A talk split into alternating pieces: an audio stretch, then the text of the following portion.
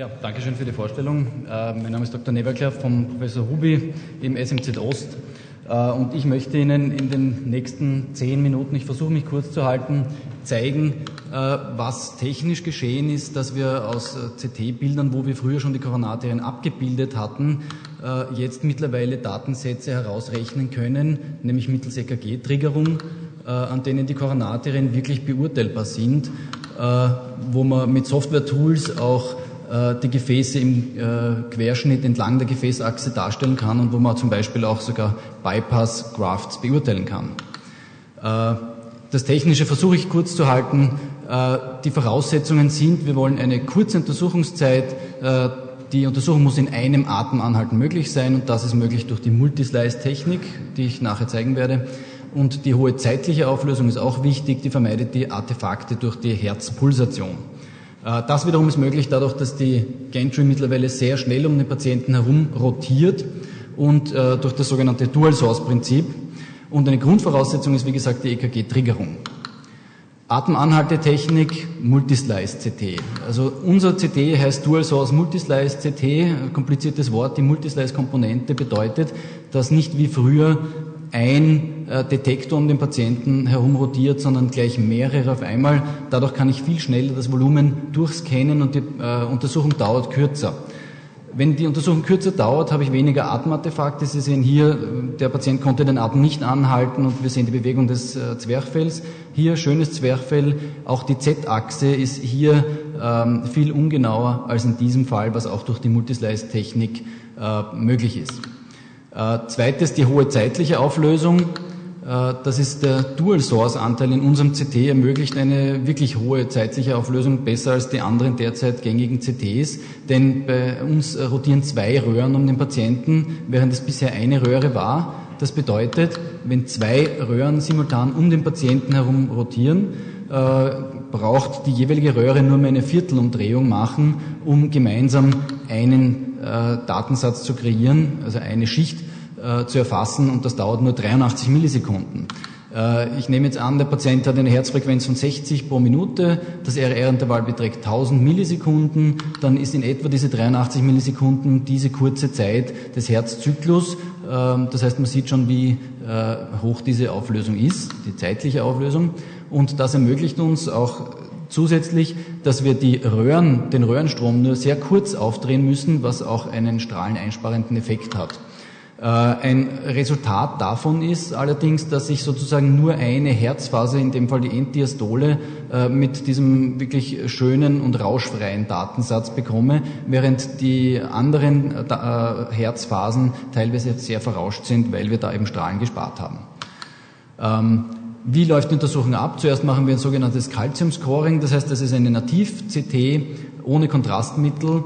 Wir erhalten ein Maß für die koronaren Gefäßverkalkungen und das ist ein eigener Risikofaktor für die Risikostratifizierung und kann äh, kombiniert werden mit äh, herkömmlichen Scores wie Framingham Score, also Blutdruck, Blutfette und so weiter. Ist auch eine Hilfe zur Entscheidung, ob die CTA sinnvoll ist äh, und gibt auch Auskunft über die Verteilung der Verkalkungen. Äh, wie schaut das aus? Wir haben den Nativdatensatz. Sie sehen hier die verkalkten Arterien, hier die LAD und die CX deutlich verkalkt. Man kann das mit äh, einem Softwareprogramm markieren und quantifizieren. Es kommt dann heraus eine Tabelle, wo ich aufgeschlüsselt in die Gefäßgebiete habe. Die, äh, der linke Hauptstamm hat überhaupt keine Verkalkungen, allerdings die LAD und die CX sind verkalkt und die RCA noch deutlicher, was einen Gesamtscore von 110 gibt, was jetzt noch nicht sehr viel ist, aber diese 110 können in einen Risk-Score äh, einbezogen werden und äh, zur Risikostratifizierung herangezogen werden. Das ist das eine. Und ich habe damit auch schon die koronare Herzkrankheit, das Vorliegen, bewiesen. Ähm, das zweite ist die Angiografie der Koronarterien. Das heißt, ich gebe ein IV-Kontrastmittel und äh, die läuft wiederum ab wie ein normaler äh, CT des Thorax zum Beispiel. Ähm, und wir erfassen hier einen Rohdatensatz, aus dem wir eben zu verschiedenen Herzzykluszeiten ähm, den endgültigen Datensatz errechnen können, aus dem wir dann die Rekonstruktionen machen, die uns die Koronarterien und deren Lumen beurteilen lassen. Äh, jetzt kann ich entweder, so wie bekannt, eine koronale oder transversale Schichtführung machen oder, was natürlich für die Beurteilung des Lumens am besten ist, eine Achse entlang ähm, des Gefäßverlaufes.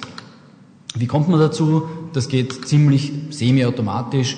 Äh, der Computer erkennt teilweise sehr gut schon alleine äh, die Koronararterien, rechnet den restlichen Herzanteil weg und dann braucht man nur mehr sagen, äh, ich möchte die LAD hier vom Anfang bis zum Ende rekonstruiert haben. Er sucht sich von alleine die Mittellinie dieses Gefäßes und dann kann ich dieses wiederum in verschiedenen Ebenen abbilden und das Lumen beurteilen, ob hier Stenosen sind, ob hier atherosklerotische Plaques vorliegen. Ähm, ich kann aber auch durch den Datensatz äh, der transversalen Schichten durchgehen, äh, wenn äh, in den Rekonstruktionen Unklarheiten sind oder wenn er zum Beispiel das Gefäßlumen nicht zentral getroffen hat. Das klingt, als wäre es ganz einfach. Ich möchte nur zeigen, es ist nicht ganz so einfach, denn in diesem 3D-Modell, das auch automatisiert erstellt wird, sehe ich, dass die LAD äh, sicherlich gut beurteilbar sein wird, aber im äh, Sulcus atrium ventricularis, die RCA, ist hier praktisch nicht erkennbar, also ist sie sicher auch auf den Rekonstruktionen nicht beurteilbar. Äh, ich weiß aber, dass in diesem Fall das bei 70 Prozent rekonstruiert wurde und kann dann noch einmal zum Rohdatensatz zurückgehen und nachschauen, ob bei anderen Herzzyklusphasen, zum Beispiel hier bei 50 Prozent, äh, der Röhrenstrom noch genug aufgedreht war, um auch dieses Gefäß doch äh, in dieser Phase beurteilen zu können. In diesem Fall hat das dann auch geklappt. Man sieht hier die RCA bewegungsfrei und schön dargestellt und sie konnte hier gut beurteilt werden. Ähm, die Vorteile, es ist nicht invasiv, wir brauchen keine Vorbereitung, keine Beta-Blocker, die KM-Gabe geht über den IV-Zugang ähm, und wir können den, die KHK direkt äh, nachweisen. Wir können bestätigen oder ausschließen, liegt eine KHK vor, ja oder nein. Und äh, wir können auch die Plaques charakterisieren. Wir können sagen, sind sie kalzifiziert oder nicht kalzifiziert. Und auch umgebende anatomische Strukturen haben wir mit abgebildet.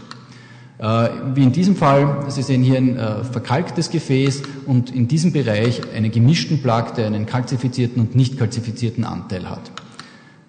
Ähm, Nächstes Beispiel wäre dieser Plug am Übergang der, äh, des linken Hauptstamms zur LAD. Äh, Sie sehen den Plug hier grün markiert. Äh, das ist ein nicht kalzifizierter Plug und ich kann auch auf dem 3D-Modell ähm, auch sehr gut anschaulich machen, wo dieser Plug liegt. Ähm, und in, den, in dem transversalen Datensatz oder dem koronalen Datensatz sehe ich diesen Plug ebenfalls dargestellt. Das hier auch ein äh, schönes Beispiel gewesen eines Plugs hier im linken Hauptstamm. Ähm, man sieht hier diesen weichen Plakanteil. Hier sieht man das Kontrastmittel, das hier eine Art Grube bildet. Das heißt, in diesem Fall ist das ein exulzerierter Plug im, äh, in der Link, im linken Hauptstamm. Äh, Nebenbefunde nicht unerheblich, zum Beispiel in diesem Fall, wo wir einen Patienten äh, in die CT ähm, bekommen haben, weil eine äh, Koronarfistel äh, festgestellt wurde in der Koronarangiographie ähm, und die Kardiologen haben nicht gewusst, wo geht die Fistel hin ähm, und wir konnten dann darstellen, dass die von der CX in den rechten Vorhof mündet und haben als wirklich erheblichen Nebenbefund dann diesen großen Vorhofthrombus im linken Herzohr gefunden, der bis dahin nicht bekannt war. Ähm, weiters, was auch eine Stärke ist, ist äh, hier Ursprungsanomalie der rechten Koronararterie. Ähm, das wurde schon von der Anamnese her vermutet ähm, und äh, man kann hier in der CT wirklich darstellen, wie ist die anatomische Lagebeziehung dieser abnormal entspringenden RCA ähm, zu den großen Gefäßen. In diesem Fall ist das ein maligner Abgang, weil die Koronararterie zwischen Arteria pulmonalis und Aorta entspringt, was zwei äh, Höherdruckgefäßen entspricht. Äh, zu den Sensitivität, Spezifität sind wir eigentlich sehr gut, was die äh, KHK-Diagnostik betrifft. Ich möchte besonders hinweisen auf den negativen Predictive Value. Äh, das heißt, wir können mit der CD sehr gut sagen, dass ein Patient keine koronare Herzkrankheit hat und keine relevanten atherosklerotischen Plaques. Ich zeige Ihnen gleich ein Beispiel. Hier, das ist wirklich einfach zu beurteilen, sehr schön zu sehende Gefäße, da liegt keine koronare Herzkrankheit vor. Äh, in diesem Fall zum Beispiel hätte ich aber geschworen, dass in diesem Bereich, wo hier gemischte Plaquebildungen sind, teils Verkalkungen, teils hypotense Plaqueanteile, das Kontrastmittel kann hier nur im Randbereich vorbei und ich hätte geschworen, es ist eine signifikante Stenose in diesem Bereich, nämlich auch in der zweiten Ebene kann ich hier nicht mit Sicherheit sagen, dass das Gefäß nicht signifikant stenosiert ist. Äh, deswegen mussten wir diesen Patienten weiter dem Katheterlabor zu führen. Und dort hat sich zwar bestätigt, dass hier atherosklerotische Wandunregelmäßigkeiten sind, aber von einer signifikanten Stenose kann hier keine Rede sein. Das heißt, die CT äh, hat sicher hier in dem Fall überbewertet oder hat hier überbewertet. Ähm, noch kurz zu den Nachteilen. Es ist eine Dosisbelastung durch ionisierende Strahlung. Äh, wir haben eine limitierte Ortsauflösung, denn wir sind gerade bei 0,6 mm. Vielleicht ändert sich das dann noch mit Festdetektoren. Da gibt es sicher noch Entwicklungen. Äh, eventuell doch notwendige Folgeuntersuchungen, wie in dem Fall, den ich gerade gezeigt habe.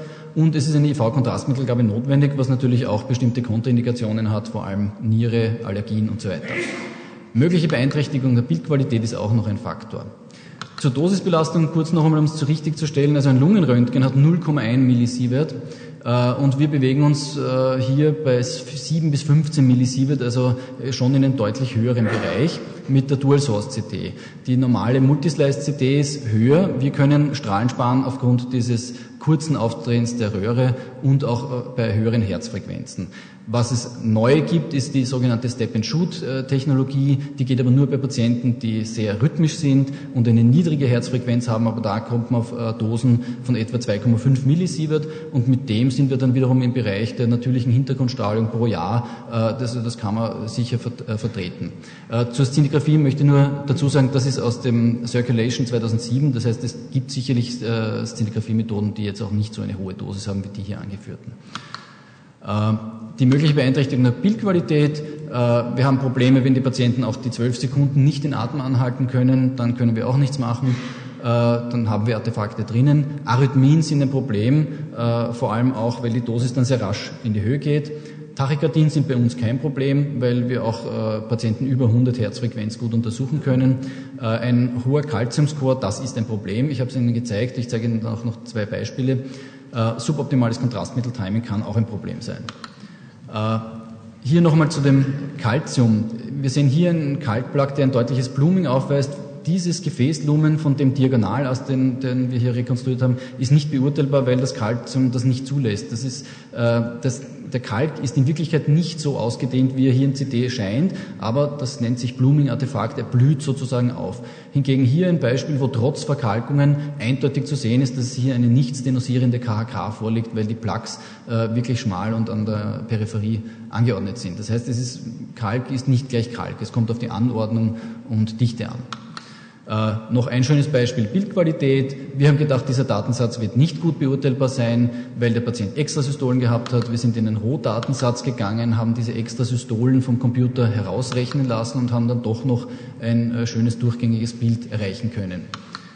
Äh, zur Indikation zuletzt. Äh, eine niedrige Prätestwahrscheinlichkeit einer KHK bei inkonklusiven oder nicht durchführbaren Stresstests. Das ist so die von der ESC 2007 von den Guidelines ähm, angeführte Indikation. Es gibt natürlich auch andere Indikationen, äh, die aber noch wissenschaftlich evaluiert werden. Beurteilung der Bypässe bei Status plus Coronar Bypass OP, Coronaranomalien, wie ich es gezeigt habe, wobei man das auch in der MRT machen kann, muss man dazu sagen. Äh, Plaque-Charakterisierung, ich glaube, das habe ich schön zeigen können. Und kardiale Raumforderungen und äh, andere seltenere Indikationen natürlich. Und bezüglich Dual Source, diese zwei Quellen gibt es auf der Insel Mallorca. Das ist ein eisenhältiger Fluss, der in einen algenbewachsenen Fluss mündet. Also zwei schönere Quellen, als wir sie haben. Danke.